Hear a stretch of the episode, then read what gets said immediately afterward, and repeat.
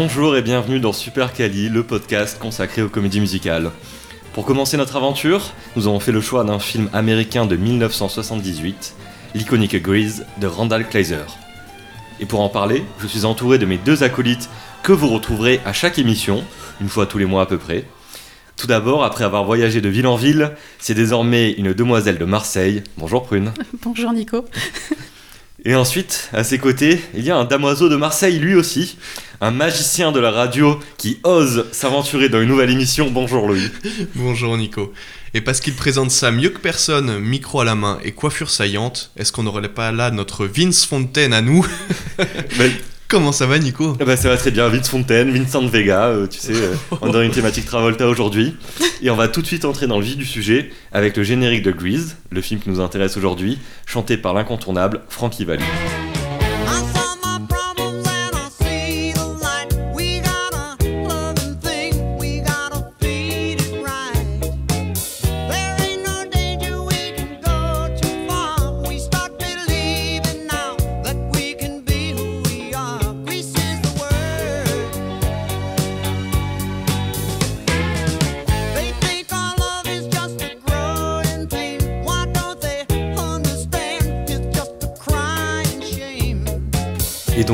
Est-ce que tu peux nous dire un peu de quoi ça parle Grease Eh bien dans Grise, on suit les aventures de Sandy, une jeune fille euh, réservée, et Danny, un chef de gang, le gang des T-Birds, qui tombent euh, amoureux euh, pendant l'été 1958.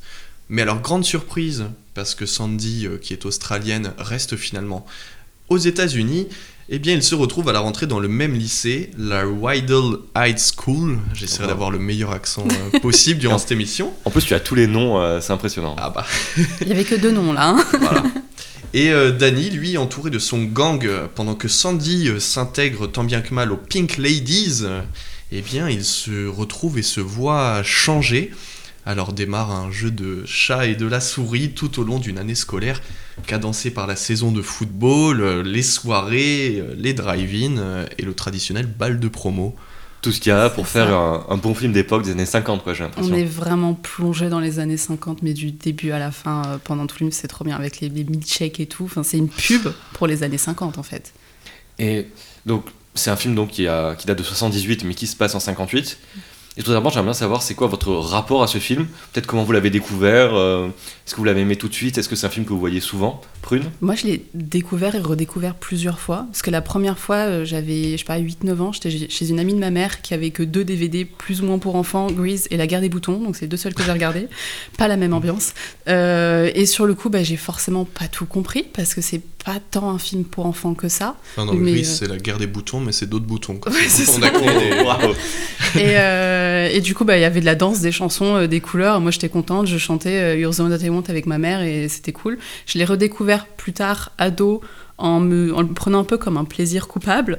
Parce que bah, ça restait cool, euh, ça reste euh, genre. euh, tu es obligé d'aimer, c'est trop fun comme film. Mais à la fin, c'est pas un petit peu gênant que Sandy, elle change du tout au tout pour son mec C'est pas un peu, je sais pas, pas très féministe, quoi. Donc un peu gêné.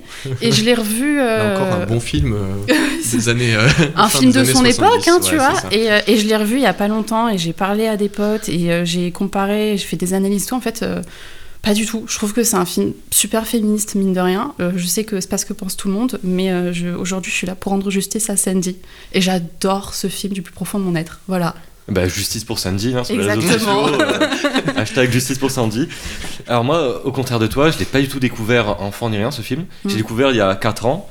Et de suite, j'ai été charmé par son ambiance légère, quelques-unes de ses chansons qui vraiment restent en tête. Là, je l'ai revu exprès pour l'émission. J'aime toujours son- sa petite ambiance euh, très sympathique et tout. Mais à l'époque, j'avais pas cherché à plus l'analyser que ça. Et là, j'ai essayé de comprendre ce qui marchait, ce qui marchait pas dans ce film parce que faut avouer que c'est quand même loin d'autres comédies musicales que j'adore. Et notamment avec le même acteur, par exemple, sans, Ouais, sans, ouais. sans en dire plus. Et euh, là, je sais pas, j'ai, euh, c'est un film que je trouve au final très simple et euh, très grand public, etc. Mais j'ai encore du mal à savoir exactement ce que j'en pense et à comprendre ce qu'il veut me dire, plus Bah, que tout. En, Donc ça le rend encore plus intéressant, quoi. on en reparlera, mais je pense qu'il est pas si différent que ça de l'autre film avec le même acteur et qu'il est plus profond que ce qu'on croit Ah, au premier rapport. bah écoute, on verra ça un peu plus tard. Oui, et toi. Louis? Ben, comme toi, je l'ai découvert il y a 4 ans euh, pour préparer un autre podcast qui était à Séance du Dimanche, euh, qu'on a animé euh, ensemble, euh, qui était consacré euh, aux teen movies. C'est là que je l'ai découvert, je l'avais déjà bien apprécié à l'époque, mais 4 ans plus tard, euh, là je me suis dit, eh, mais en fait c'est encore plus génial que ce que j'en avais pensé euh, à l'époque. Génialement kitsch déjà, et j'ai pris énormément Et de on plaisir. aime le kitsch. On adore le kitsch quand il est assumé à ce point, qu'il est bien travaillé à ce point. Euh, et je me suis dit, mais en fait, c'est que du plaisir. Les, les blousons en cuir, les cheveux gominés, le peigne dans la poche arrière du jean, le, le- le savoureux déhanché euh, euh, du personnage de Travolta, parce que du coup, on n'a pas dit son nom, euh, on l'a tué jusqu'à présent, c'est. John Travolta. Euh, bah, c'est que du plaisir. Ça te rappelait ta jeunesse en plus, non Ah, Exactement, les cheveux en moins, mais la même blouse. Ah oui, non, mais c'est le même blouson, pardon. Est-ce qu'on on pourrait peut-être parler justement des, des acteurs? Parce que je viens de citer Ouais. son nom pour la, la première fois. John Travolta, toi aussi, tu caches un petit peu le nom du film dans lequel il apparaît un an avant, on peut le dire maintenant. La fièvre du samedi soir, évidemment. Exactement. Et c'est euh, Olivia Newton-John euh, qui interprète Sandy, dont je parlais euh, dans le pitch, et qui Ouais. vont former un super duo euh, dans ce film. Alors moi, je la connais moins, Olivia Newton-John, mais Prune, je crois que tu as quelques éléments. Bah, du coup, euh, je la connaissais moi aussi. Je sais que elle est morte il y a pas longtemps. Elle est morte en 2022, il me semble. Donc Un c'est cancer assez, du sein. euh, plus, Exactement. donc, c'est assez malheureux. Mais euh, bah, quand euh, Travolta en 78, il, il- il commence vraiment à percer, il commence à être une vraie star avec justement la fièvre du samedi soir et tout le monde se dit, lui, euh, ça va être Mhm. un bon. Euh, en plus, quand il a été pris pour jouer euh, Danny Zuko, euh, donc le personnage principal du film, en fait, il connaissait déjà Grease parce qu'il jouait la pièce de théâtre sur Broadway à la base. Il jouait l'un des trois, des Mhm. trois idiots, là, il jouait Doody.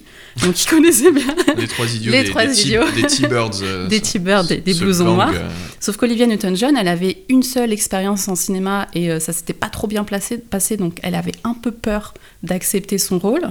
Mais par contre, ça faisait, euh, elle avait déjà une vraie carrière musicale, elle avait gagné un Grammy Awards, elle a participé euh, au concours de l'Eurovision. Je sais pas comment, vu qu'elle est australienne et qu'à l'époque l'Australie ne faisait pas partie de l'Eurovision, mais elle a participé au concours, elle a terminé quatrième. Est-ce que je pouvais essayer de vous faire deviner qui a terminé premier cette année-là? Parce que vous les connaissez C'est ABBA. C'est ABBA Wow. avec Waterloo la même année qu'Olivia Newton-John. Je trouve ça très cool. J'ai des très très bons euh, mentors pour tout ce qui est Eurovision, je citerai Adeline hein, notamment.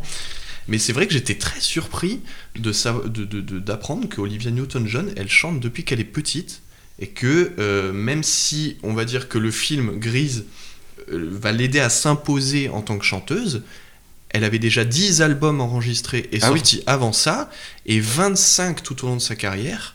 euh, jusque je crois la dernière ça. année de sa vie, Ouais. Euh, elle est aussi productive euh, que l'OVNI euh, Joule, euh, si je peux me Un peu, moins, permettre. un peu moins, si je peux me permettre. euh, peut-être, mais Elle n'a pas fait moins 40 malgré albums en tout. 10 ans.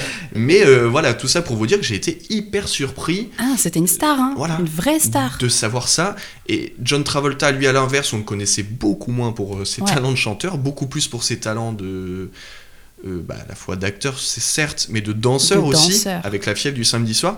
Et je me dis, en deux ans, avec ces deux films, donc La fièvre du samedi soir, dans lequel il danse extrêmement bien, et Grise, dans lequel il chante, il faut le dire, extrêmement bien, eh bien, il, il a en deux ans tout ce qu'il faut pour être le parfait personnage pour ce genre de film, en fait. En plus, faut dire que ouais, Travolta, là, c'est un... Il a commencé, je crois qu'un de ses premiers grands rôles, c'est dans Carrie, de Brian De Palma, Ah oui. qui date de 76, si je m'abuse. Et donc là, ouais, en l'espace de deux ans, il passe d'un second rôle d'un gars qui performe à Broadway, etc., Mhm. à la star internationale. Là, après Travolta, sa carrière, elle est lancée. Elle va décoller, mais assez vite, en fait, s'écraser, hein, parce que faut se rappeler que quand Pulp Fiction sort, donc en 92, on n'est même pas 15 ans plus tard, c'est déjà un ringard qui est sur le retour grâce à ce film.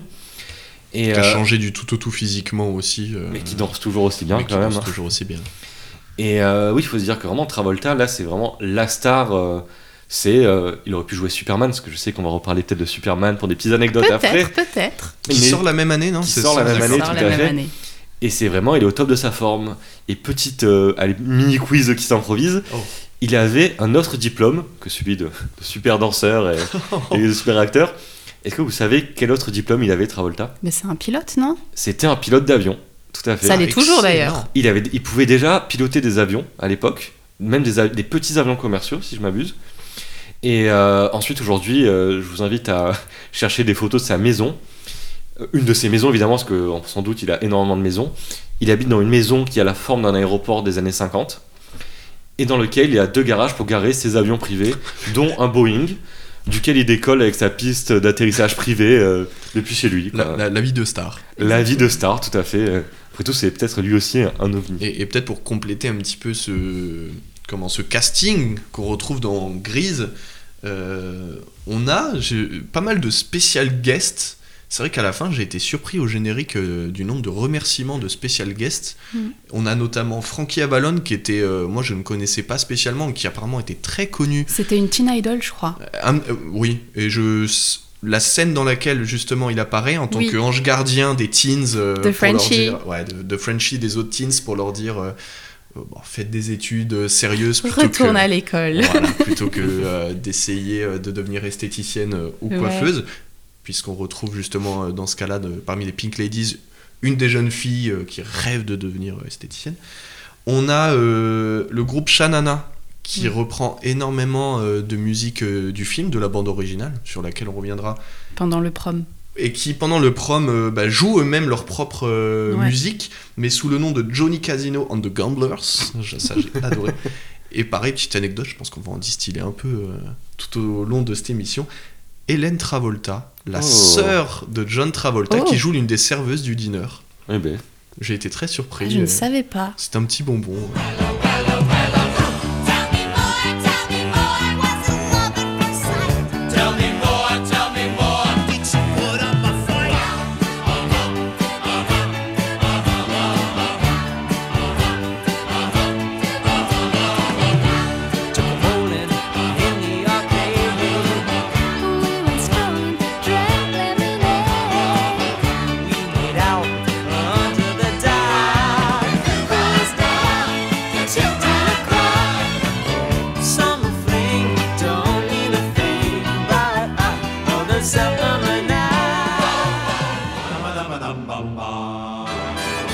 Donc on s'est entendu Summer Night, qui est une des toutes premières scènes musicales euh, du film. Mhm. Personnellement, c'est une scène que j'adore. Donc pour résumer un peu, on voit euh, le gang des Pink Ladies d'un côté, donc les filles d'un côté et les garçons de l'autre, qui chacun raconte la même histoire. Donc l'histoire de la rencontre et de l'histoire d'amour entre Danny et Sandy.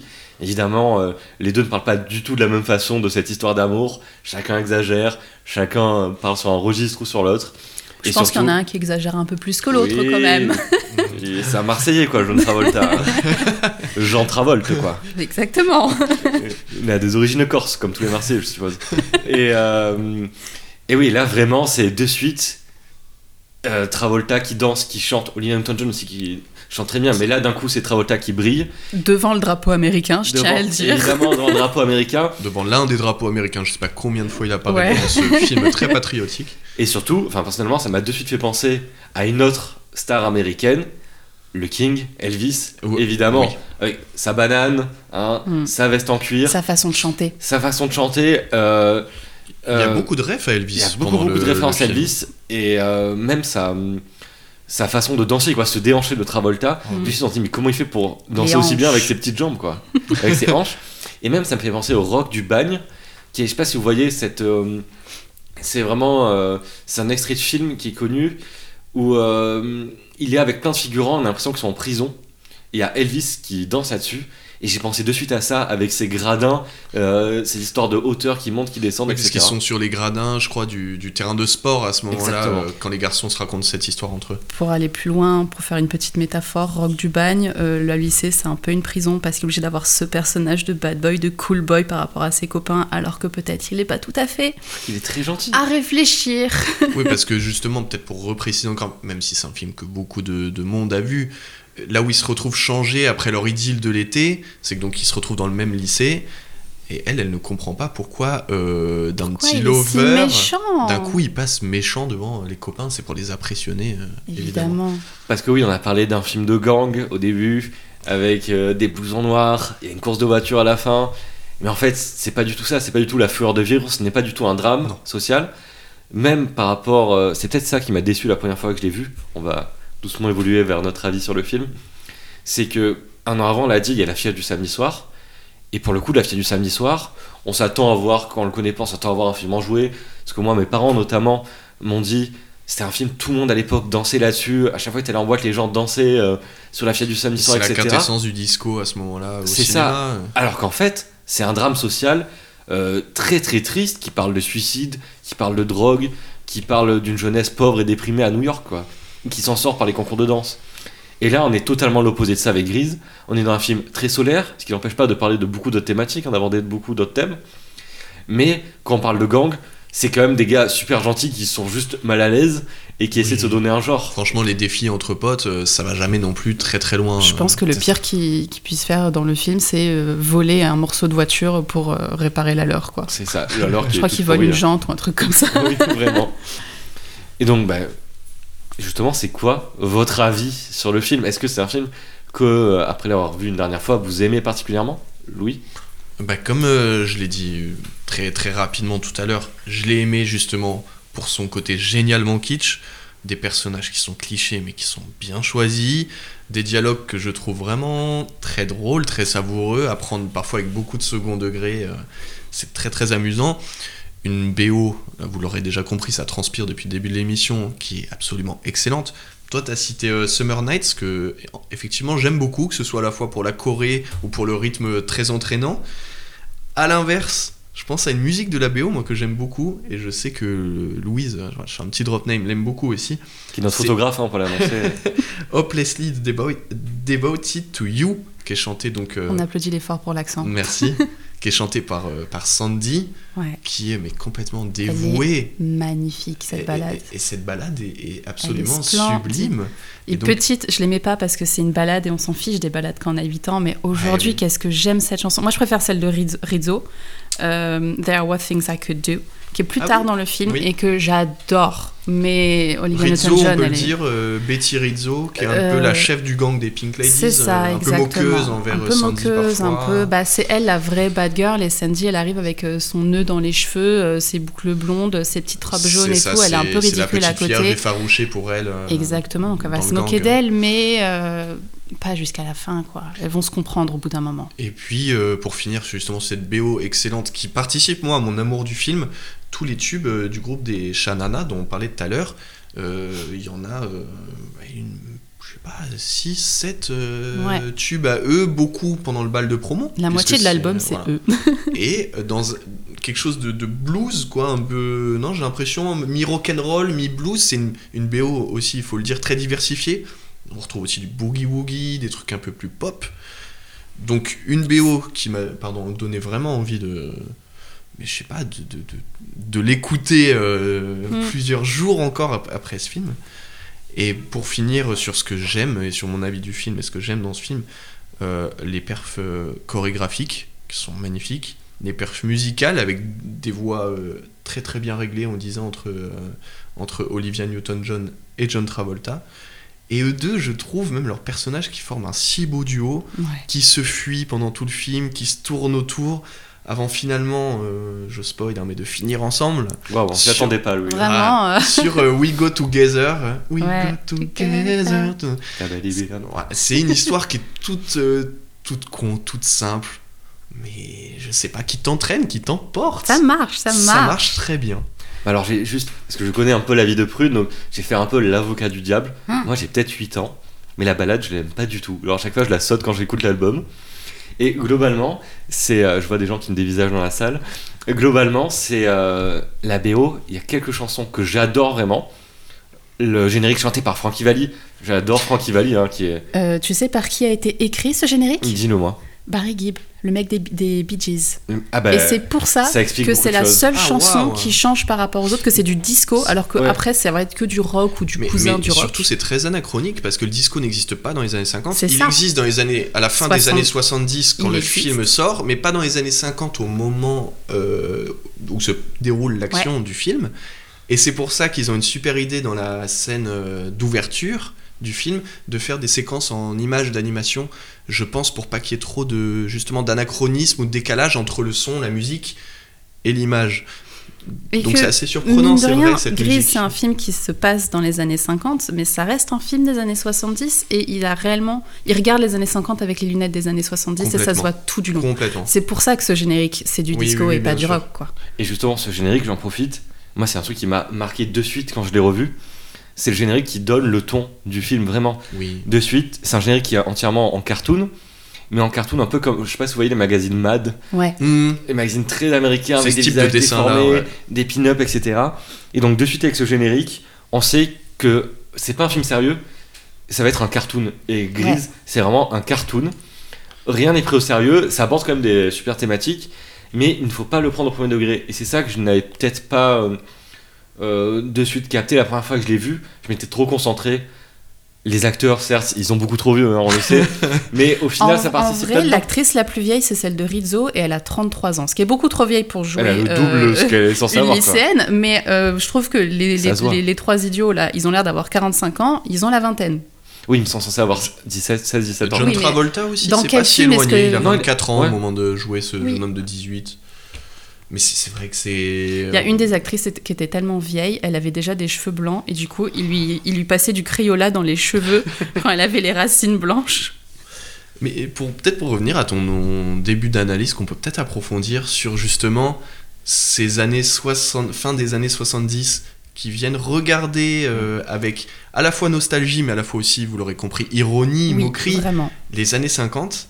Et je trouve que c'est une super analyse que j'ai eue aussi après le film. Je sais pas si tu veux commencer à en parler. Bah, j'ai un autre, j'ai une chose que bah, je, ne- ne connaissais pas et en réécoutant et en me renseignant sur les chansons, j'ai découvert la toute première image du film, c'est euh, cette carte postale idyllique des plages californiennes, la première fois qu'on voit les personnages ils s'embrassent et on entend une chanson qui s'appelle Love is a many splendid thing qu'on oublie clairement dans l'album. hein. personne ne se souvient de cette chanson Oui. alors qu'elle est, moi je l'aime bien, elle est, elle est douce, elle est très cliché.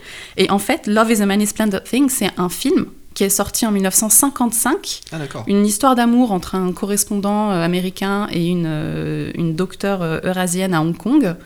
Euh, donc, vraiment le cliché des histoires d'amour des années 50, en fait, américaines. Et le film s'ouvre sur ça et enchaîne sans. Voilà, sur le générique très disco, très 70s. Ouais. Enfin, il y a vraiment un clash entre les deux où on comprend très bien dans quoi on débarque, quoi. Ah mais clairement, et puis bah, tout au long du film, que ce soit les milkshakes, les bagnoles à gros moteur, les fêtes foraines, les petits défis comme Les ça lancés entre jeunes, les pubs, Les on est vraiment dans l'esprit des années 50, et exactement dans le même univers que la plupart des films justement, qui vont raconter plus ou moins la même histoire, comme je ne sais pas si vous l'avez vu, euh, American Graffiti Oui, de bah, George. Lucas. C'est c'est un film, c'est deux films que je rapproche beaucoup, et on est complètement pareil dans cet univers des clichés des années 50, et comme on disait, c'est l'Amérique des années 70 qui regarde ce qu'elle était 20 ans plus tôt, ou plutôt qui tente de faire revivre justement cette vision des années un peu insouciantes, un peu idylliques, alors que à la fin des années 70, début des années 80, c'est une Amérique qui est lassée par euh, la guerre au Vietnam, les chocs pétroliers, etc. Et tout ça, vous l'aurez compris depuis le début, s'accompagne d'un peu de d'ironie, de moquerie. Donc moi, c'est vraiment cette nostalgie hollywoodienne teintée d'ironie. Si on commence vraiment à rentrer un peu dans le Mm. dur de l'analyse du film, que j'ai aussi beaucoup euh, apprécié, analysé. Et moi, c'est marrant parce que je trouve, même si c'est- c'est un film justement qui regarde les années 50 à travers euh, les lunettes des années 70, comme tu as dit, Prune, mais je trouve aussi que c'est quand même un film qui est en décalage avec l'époque dans, la- dans laquelle il sort. Parce que on a parlé de American Graffiti, mine de rien, qui est sorti, je crois, en 73, et en 5 ans, il s'est passé beaucoup de choses aux États-Unis. Et là où American Graffiti, c'était, euh, comme on a eu là, on est sorti de la nostalgie des années 80 euh, dans les années euh, 2010. Et au début, des- enfin fin des années 60, début des années 70, il y avait encore cette nostalgie des années euh, 50 aux États-Unis. Et American Graffiti, c'est un film qui est très premier degré pour le coup. euh, Ah oui, oui. c'est pas du tout au second degré comme Grise et tout. Mais là, euh, on est quand même, on sort, enfin on, est, euh, on sort à peine du nouvel Hollywood. On est encore dans, même pas, on est encore en plein dedans, même on est en plein dans les films d'auteur et tout. Et là, c'est encore un peu un film de studio à l'ancienne, je trouve Grise. C'est comme un gros film avec un budget euh, qui s'adresse à un énorme public. T'as le budget du film, toi, Prune? J'ai tout à fait le budget du film. Euh, alors, Grise, a... le budget, c'était 6 millions de dollars d'époque, c'est-à-dire Ce 30 qui est millions de dollars aujourd'hui. Ah, ce qui est déjà énorme. Ce qui est déjà énorme. hein. Pour Ouais. l'époque, Star Wars, euh, c'est euh, le double, mais bon, ça reste quand même. euh, C'était un blockbuster à l'époque. Mhm. Et, euh, et justement, et là je trouve qu'en 78, bah, Elvis vient de mourir l'année d'avant, et la nostalgie qui va encore ressurgir dans les années 80 avec des films comme Retour vers le futur, ou Airspray même, qui est un film euh, un peu miroir de Grise, on pourra en reparler, elle n'est pas encore là. Du coup, je trouve que Grise, c'est un peu un, un phénomène à part quand il sort, parce qu'il est, il est un peu un, un pied dans le passé, un pied dans le futur, Mhm. Et c'est pour ça que c'est un film quand même totalement à part, je trouve. Oui.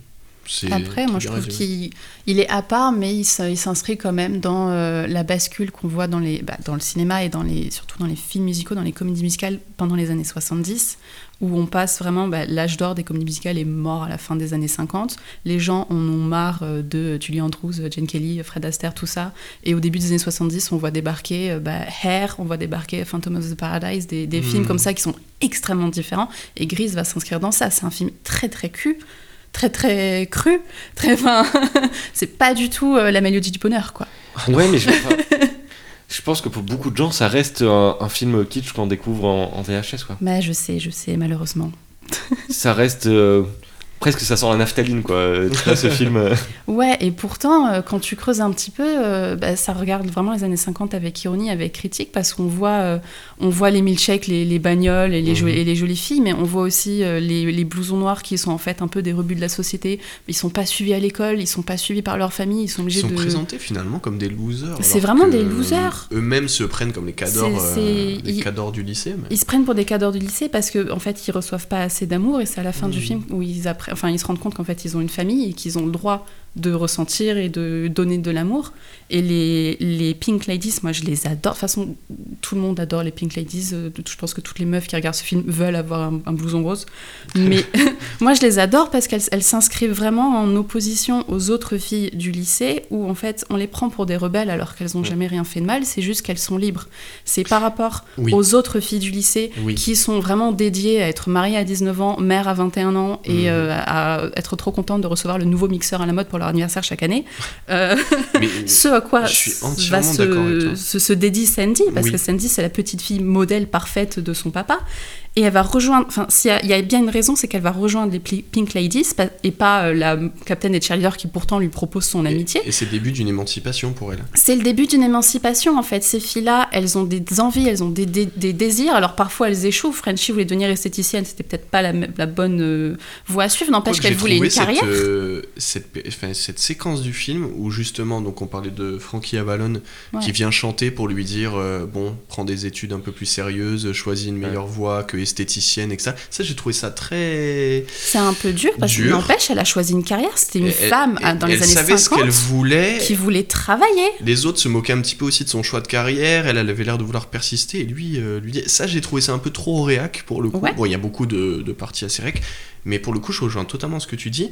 Je m'attendais, la première fois que j'ai vu le film, hein, donc je le découvrais, à voir des Pink Ladies comme un petit peu euh, les pestes euh, ou les cruches du, du lycée. Non, au final, c'est juste un gang de filles euh, fortes et qui savent ce qu'elles veulent. Exactement. Et qui savent jouer des garçons aussi quand elles le veulent. Et du Donc, coup, euh, bah, Sandy, c'est ça qu'elle fait en fait. du hein. coup, j'ai pas réussi à savoir si ce film avait une portée féministe. Ça, tu sauras mieux le dire que nous, sûrement. Mais d'un autre côté, il y a aussi des choses très réac, mais qui Oui. sont aussi le fruit de l'époque euh, de ce film.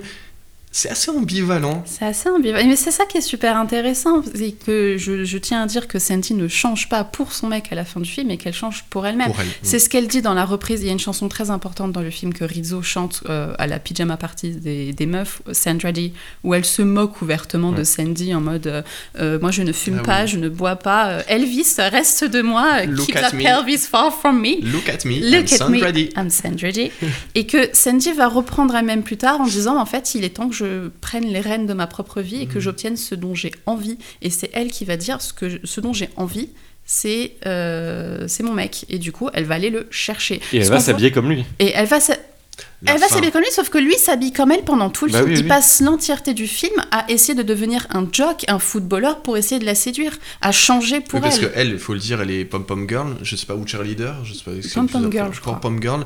Et donc lui, c'est vrai, va essayer un peu tous les sports, donc ça donne des séquences aussi qui sont Très drôles, euh, parce qu'il est assez mauvais dans tous les sports. Euh, pour, on citait cette réplique, moi, que je trouvais assez savoureuse, où il arrive euh, déjà euh, dans le gymnase avec son, son prof de sport, qui lui dit, euh, après que... Ah, bon, maintenant, va falloir euh, peut-être changer. Il pensait changer de sport.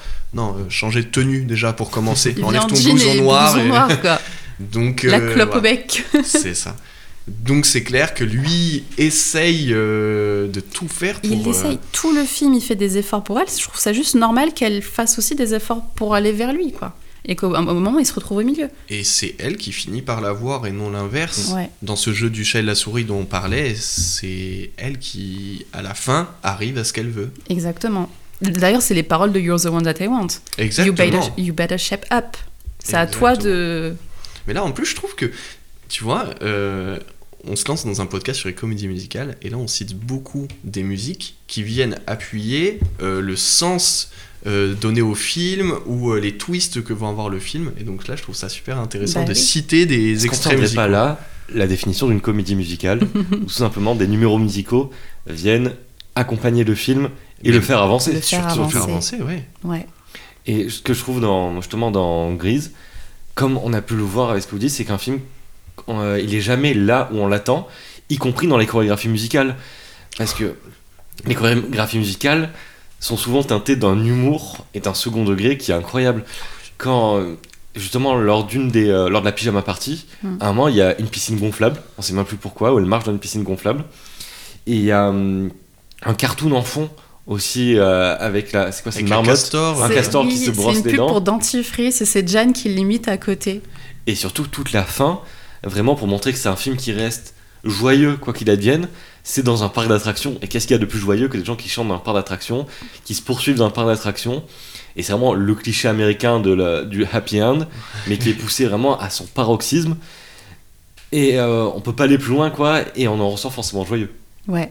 Ah, c'est très solaire comme film. C'est vraiment le film feel good. euh, Exactement. Ouais. C'est Par, très, ex- par excellence, ouais. c'est très solaire, et justement, j'ai l'impression que Travolta et Olivia Newton-John en ont gardé un excellent souvenir.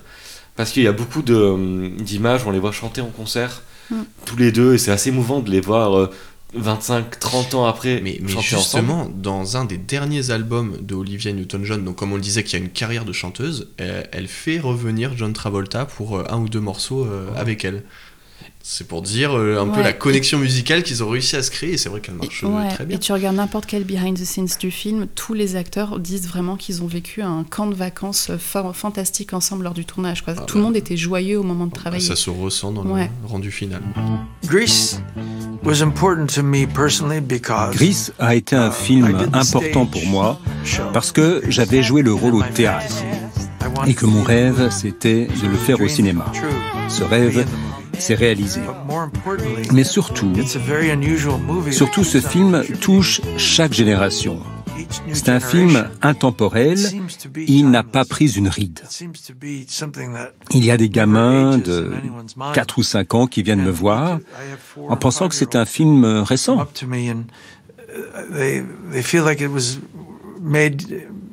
Recently. Et donc c'était John Travolta qui parlait à, à ce cher Michel Denisot à l'occasion de la ressortie euh, de Grise en version restaurée en 2018, du coup, euh, 40 ans après. Et comme l'explique Travolta et comme tu me l'avais un peu dit en début d'émission, il avait déjà joué dans Grise. Est-ce que tu peux nous dire comment ça se fait? Bah, il jouait euh, Doody, donc l'un des que j'appelle les trois idiots, mais c'est un terme très affectueux, vous inquiétez pas, je les adore.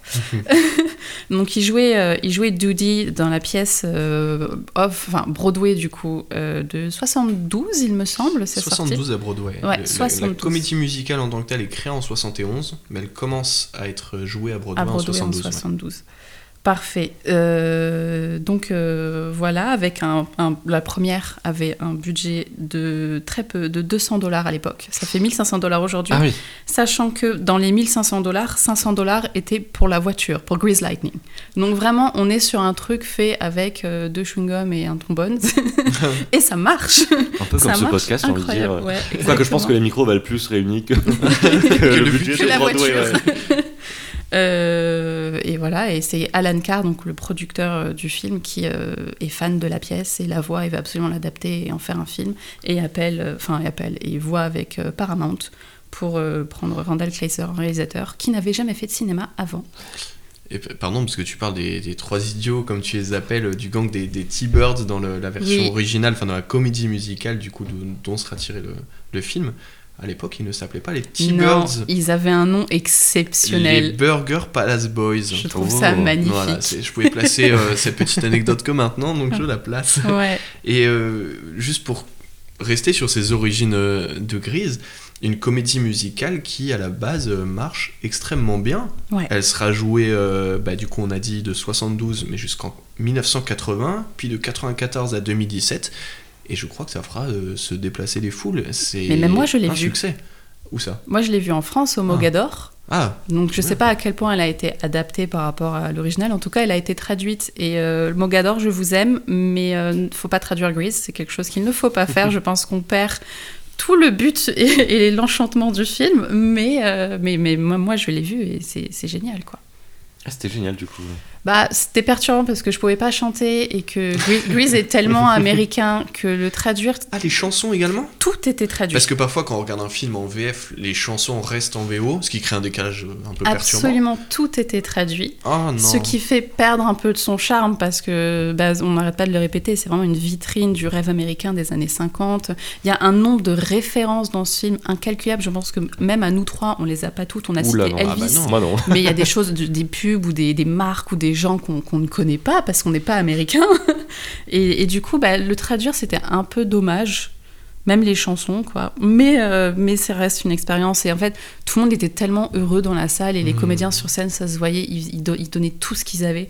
Donc, C'est- euh, fou que ce ça reste film euh, porte un, un si grand euh, intérêt comme ça de public, de chaque public, de, comme disait John Travolta euh, là dans l'interview qu'on vient d'écouter, de chaque génération. Parce qu'à mon avis, il y a les générations donc, beaucoup plus anciennes qui ont d'abord connu la comédie musicale euh, originale.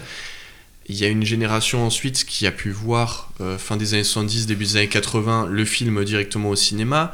Il y a notre génération qui l'avons découvert beaucoup plus tard, mais j'ai l'impression qu'à chaque fois, en effet, ça réunit tout le monde. Ce côté entraînant, ce côté solaire, Mm. comme tu disais, porte un engouement envers ce film ou cette comédie musicale. Et j'ai l'impression que c'est encore plus aux États-Unis que chez nous parce que Grise. Ah, Ah, C'est beaucoup chez nous. hein. ah ouais. beaucoup Moi, j'ai fait France. plusieurs soirées à chanter avec des gens de toute génération, toutes les chansons du Oui. film. hein.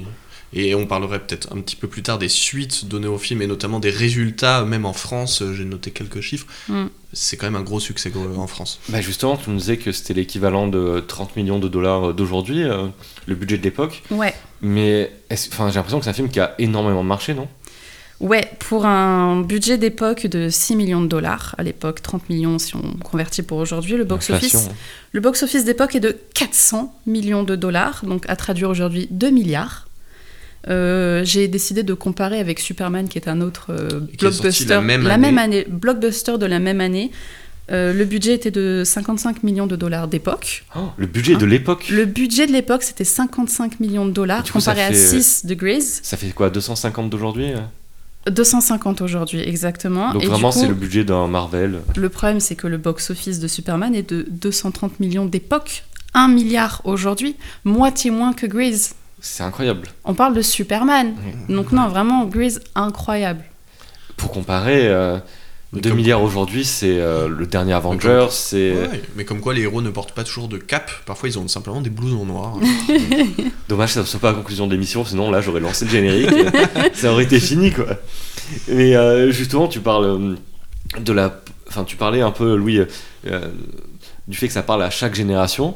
Mais est-ce qu'on peut un peu revenir, euh, avant de conclure, sur la postérité du film et pourquoi il est encore si célébré aujourd'hui quoi Mais justement, donc, pour revenir un petit peu sur ces chiffres-là, euh, dont tu as commencé à, à parler, Prune, euh, c'est un film qui, quand il sort en France, donc la même année, euh, simplement quelques mois plus tard, fait 5,7 millions d'entrées en France, ce qui en fait un record pour une comédie musicale, si on accepte, ou alors si on ne considère pas, je crois, les choristes comme comédie musicale. Ouais. C'est un autre débat, mais il n'y a que les choristes, si tant est que ce soit une comédie musicale encore une fois, qui fait mieux avec plus de 8 millions, je crois, d'entrées. Mais là, 5,7 millions d'entrées en France, c'est la comédie musicale la plus vue au cinéma en France. C'est pour ça que je te disais euh, il y a quelques minutes que ça témoigne d'un vrai engouement, y compris en France.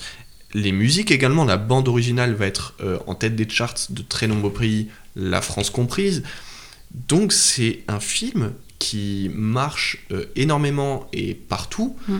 La BO, donc comme je viens d'en parler, le film lui-même, c'est le plus gros succès de cette année-là, 1978. Et pourtant, je crois que Nicolas en a parlé en début d'émission, ni Oscar ni Golden Globe euh, remportés.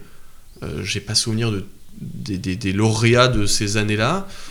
Je me demande euh, pourquoi, parce qu'ils ont eu beaucoup de nominations pour autant. Mm. Euh, Je... Mais donc un, un énorme, euh, un énorme succès dès, dès Un sa succès sortie, populaire au final. Qui aura amené à, à des suites. Je sais pas qui veut se lancer un petit peu sur les. Ah, je pense que la suite principale, tu es le seul à avoir osé la regarder. Moi, on m'en a parlé tellement mal que j'ai eu peur et j'ai refusé de la regarder, donc je te laisse en nous en parler. En Grise 2 qui sort quoi 4 ans plus tard, c'est ça? Euh, exactement, c'est 4 ans plus tard que la suite est réalisée, donc Grise, Grise 2 par euh, Patricia euh, Birch. Qui est la Euh, Birch. chorégraphe du premier film, il me Ah, semble. excellent. il me semble. Juste, on peut dire que Randall Kleiser, donc on a cité, qui était le réalisateur de Grise, personnellement, j'aurais été incapable de le citer sans regarder euh, le générique. Ah non, impossible. Il faut savoir que tu as dit, Prune, donc c'était son tout premier film. Au cinéma, oui. Avant, il faisait de la télé, il écrivait des épisodes pour euh, Starsky et Hutch. Oh, génial. Et bien après, j'ai regardé sa filmographie. On peut pas dire qu'il ait une filmographie euh, flamboyante, quoi. Il a fait des fois des suites de suites ou des troisièmes épisodes, Mm. genre de. Il a fait le troisième ou le quatrième Chéri, j'ai rétréci les gosses. Il a fait. le- Par contre, il a fait très bon souvenir d'enfance, l'attraction Disney de Chéri, j'ai rétréci le public. Oh. Qui, je pense, est euh, un excellent souvenir de quand j'avais 6 ans, euh, avec des petits rats qui passent entre les jambes. Donc, merci Randall Kleiser. Il n'a peut-être pas marqué mon enfance avec Grise, mais avec autre chose. mais euh, oui, c'est pas un grand réalisateur. Alors, pourtant, le film, je trouve qu'il marche Un très bien. one, Bah euh, ouais, il s'en sort pas mal c'est du ça, tout. c'est hein. ça qui est impressionnant, c'est One que movie wonder, quoi. exact, exact. One réalisateur wonder. Quel wonder, vraiment. Ah, mais euh, je, je pense qu'il a, il a mangé euh, jusqu'à la fin de sa vie grâce euh, à ce film. Ah mais oui, et vraiment, le film Grise en soi, c'est un peu euh, tout, euh, tout qui est réuni pour en faire un super film. C'est les acteurs, le réalisateur, la musique. Et j'ai l'impression que c'est pas le cas avec Grise 2, non? De quoi? Que tout n'est pas réuni pour en faire un super film. Alors, moi, je trouve que c'était un super film. Alors, pas du niveau de Grise, mais en même temps, mon attente était si basse. Je m'attendais à avoir un tel navet. Moi, on m'a interdit de le voir à la Voilà, maison. mais c'est pour te dire que je ne pouvais peut-être qu'être euh, surpris. Je n'attendais que ça, et je l'ai été, et agréablement. euh, Juste pour vous pitcher un petit peu avant de vous en parler, donc en effet le film est réalisé 4 ans plus tard, euh, mais dans l'histoire c'est deux ans après Grise, donc à la rentrée 1961, euh, donc deux ans après les aventures de Sandy et de Danny. Cette fois les élèves donc de la même école, la Rydell High School, ils accueillent Michael qui est, attendez, le cousin de Sandy. Il tombe amoureux de Stéphanie, jouée par euh, l'excellente Michelle Pfeiffer. Ah oui Oui, et qui est la chef des, des Pink Ladies, donc. Il va tomber amoureux d'elle, mais elle, elle n'a Dieu que pour euh, les motards, euh, les, les bikers, les cool bikers, comme elle dit dans, dans une des musiques euh, de cette euh, autre comédie musicale. Et lui, du coup, va tout faire pour apprendre, pour se payer d'abord une moto et apprendre ensuite à faire de la moto et l'impressionner. Je vous dis pas si ça marche ou pas. hein. Oula. Mais euh, j'ai trouvé ce film euh, bah, plutôt réussi. Euh, ça n'aura pas eu le même succès, évidemment, hein, malgré Michel Pfeiffer au casting. Je, je pense que d'ailleurs c'est ça qui a peut-être péché, c'est le casting, parce que passer après Travolta euh, et Olivia Newton-John et un duo aussi euh, charismatique, aussi soudé, qui s'accorde sur euh, tous les points pendant ce film, c'est dur. Donc j'analyserai peut-être le, non-succès de ce film par là, parce que pour autant, à côté de ça, euh, je l'ai- trouvé assez bon. Il y a Back to School Again qui vient ouvrir de façon super entraînante le film, avec une chorégraphie jouée par euh, je ne sais combien de lycéens devant le lycée. Ils sont peut-être une, je sais pas, une petite centaine Ah à ouais. jouer Back to School Again et c'est hyper entraînant et ça te ça t'emporte déjà dans le Mieux que High School Musical, quoi. et ben je l'ai regardé avec ma copine qui faisait beaucoup de liens avec High School Ah oui. Musical ce qui Mais peut, je viens de le faire dans ma tête là, donc voilà, euh, ce je qui comprends. peut euh, mais mais tout au long du film hein, même pas que cette scène d'ouverture D'accord. parce que globalement après ça reprend pas mal de thèmes euh, voilà, de clichés un petit peu de ces lycéens et lycéennes euh, dans une euh, année voilà ouais. euh, universitaire il y a beaucoup de persos et d'acteurs d'actrices en commun avec le 1 également on retrouve euh, Frenchie, donc celle qui a raté ses études d'esthéticienne, qui là se remet donc dans des études plus classiques, bien qu'elle va faire de la chimie pour essayer de comprendre comment faire de la cosmétique. Donc ça c'est assez C'est savoureux. trop bien. Le prof de sport euh, que l'on retrouve, la proviseur, qui, euh, que j'aime bien parce qu'il y a la proviseure et il y a celle qui fait Ah oui, qui joue le les- le petit xylophone pour jouer les génériques avant les annonces au micro dans les couloirs euh, du lycée. On les retrouve et elles ont d'autres gags avec d'autres instruments. J'ai trouvé ça très savoureux également. Et c'est un film qui globalement euh, marche très bien. Pareil, un petit feel good movie. Encore une fois, pas au niveau du Gris 1, mais qui se regarde très bien, franchement. Bah, vraiment, tu nous as donné envie de le Ouais. voir. Je m'attendais pas à ça parce que il y a beaucoup de suites qui sont un peu maudites et euh, qu'on oublie, qui tombent dans les oubliettes. Je pense à 2010 Odyssée de l'espèce. Qui, qui s'en rappelle, hein, personne ne personne l'a vu. Non, ce n'est pas une blague, ça existe vraiment. Ou alors, à la même époque, il y a Staying Alive, qui est la suite de la fièvre du samedi soir qui est sortie et qui est réalisée par Sylvester Stallone. Oh, Donc vraiment, voilà, c'est il y a vraiment des il y a vraiment des films comme ça, je pense, qui sont maudits parce qu'ils sortent après euh, Ouais. là, évidemment, c'est c'est passé aux, aux oubliettes, je crois, euh, Grise 2. Oui. Mais j'ai eu du mal à comprendre pourquoi. Certes, il est beaucoup moins bien que Grise 1, mais pour autant, c'est pas le navet auquel je m'attendais. Mais je m'excuse et j'irai le voir. Ah, franchement, euh, une petite soirée ou un petit goûter euh, Grise 2, ça se fait totalement. C'est très bon délire. On retrouve le même humour et le même second degré que dans le premier. Ouais. Euh, c'est oui, c'est assez savoureux, franchement. Bah, Autre, euh, autre non pas film, mais série cette fois-ci qui est tombée aux oubliettes, qui n'ont pas une suite, mais le prequel Oui. de Grise qui existe Une et que série. Prune, je crois que tu as vu. Ah, moi, je l'ai vu et je l'ai, je l'ai bouffé, cette série. Est-ce qu'on a- parle de Rises of the Pink Ladies? Exactement. Ah, déjà le titre est The magnifique. Rise of the Pink Ladies, une Pardon. série Paramount Plus, euh, que j'ai, enfin, j'ai vu ça en lisant la page Wikipédia et je me suis dit qu'est- qu'est-ce que, qu'est-ce que c'est que ça? Ça va être naze, je le sens. Et j'ai quand même voulu regarder par curiosité parce que je n'étais pas prête Puis psychologiquement. par fanatisme, tu nous disais des Pink Ladies et de ce groupe de. Oui, aussi, j'étais curieuse de ce qu'elles allaient en faire. Et, euh, et en fait, c'est génial. Enfin, c'est à la fois naze et à la fois génial. Mais c'est c'est très fou, ces compliqué. suites euh, Oui. nazes et géniales à la fois. Oui, c'est ça, parce que j'ai vraiment détesté. C'est du coup une série musicale et j'ai vraiment détesté les musiques. Elles sont beaucoup trop pop pour, euh, pour du Grease. Et, euh, et je, je les trouve vraiment pas ouf. Alors, les, les, les acteurs chantent et dansent bien, ça y a pas de souci, mais les musiques en elles-mêmes sont pas ouf. Mais, mais l'histoire est vraiment bien et creuse.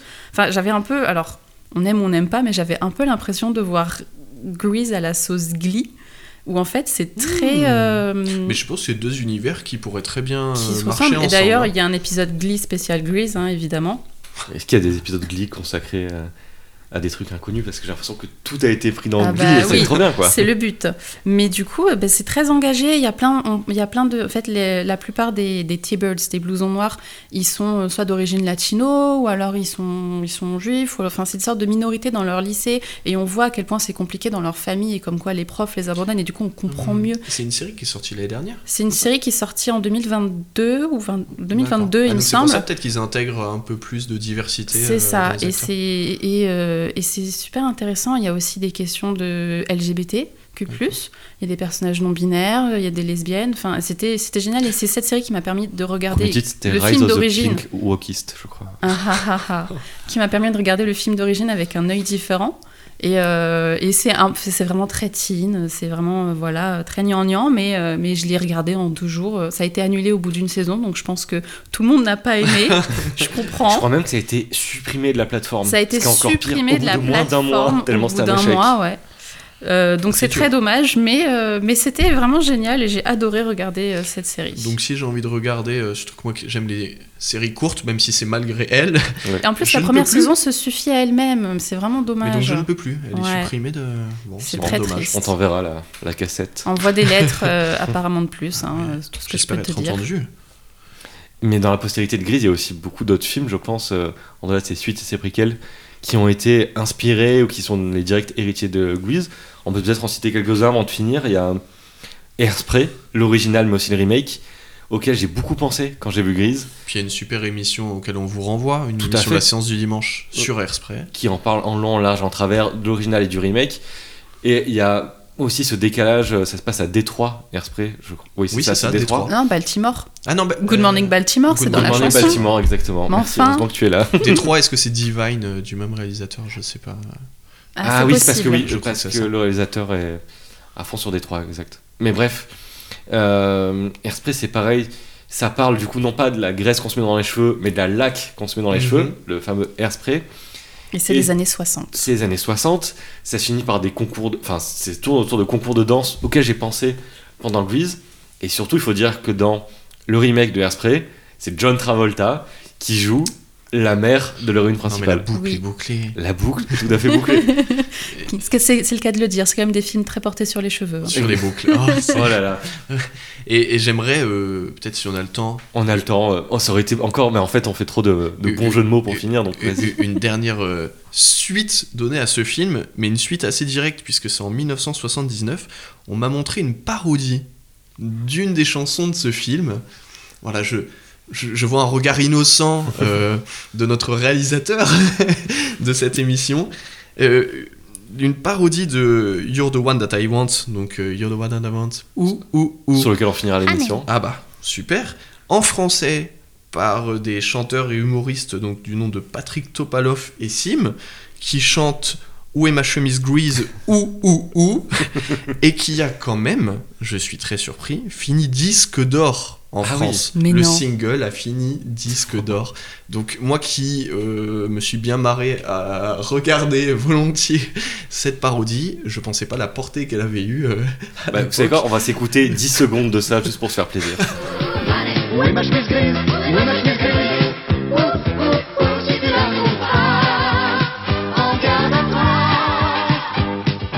On, s'approche tout doucement de la fin. J'espère que ça vous aura plu cette premier épisode qui est un peu un pilote, hein, mais euh, on essaie de le faire dans les meilleures conditions possibles. Un studio qu'on qu'on regardera secret à Marseille. Euh, donc on a parlé de Grease, mais on va essayer de parler tout au long de cette émission. Donc Super Cali. On va pas dire en quoi c'est en référence, mais je pense que les fans de comédie musicale euh, auront le petit jeu de mots entre euh, super qualité et Supercalifragilisticexpialidocious. Tout à fait, j'aurais pas dit mieux. Euh, on va essayer de parler de euh, films. Il y a alors la comédie, la comédie musicale, lapsus, c'est justement souvent américain. Donc évidemment, on va parler forcément de plus de films américains que d'autres pays. Mais on va essayer peut-être d'aborder des cinémas aussi d'autres pays parce que la France, évidemment, a quand même un passif comédie musicale. Vous l'aurez reconnu lors de notre générique euh, d'intro. Un super passif euh, de comédie musicale. Un petit peu. Il y a, on va essayer de voir s'il y a des comédies musicales anglaises, par exemple, mais aussi de pays d'Asie. Et forcément, euh, l'Inde, on va être obligé de passer par des comédies musicales indiennes, n'est-ce pas, Prune? J'ai trop hâte. Mais on s'est dit peut-être que pour l'épisode 2, on allait parler d'un film et de son remake. On va peut-être pas dire de suite quel film c'est, mais on va s'écouter un tout petit indice musical.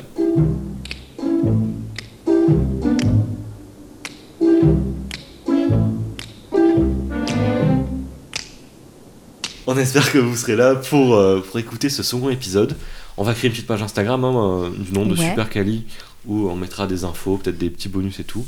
Donc voilà, n'hésitez pas à nous suivre, à nous dire vos retours sur cette émission. À très vite. À bientôt We go to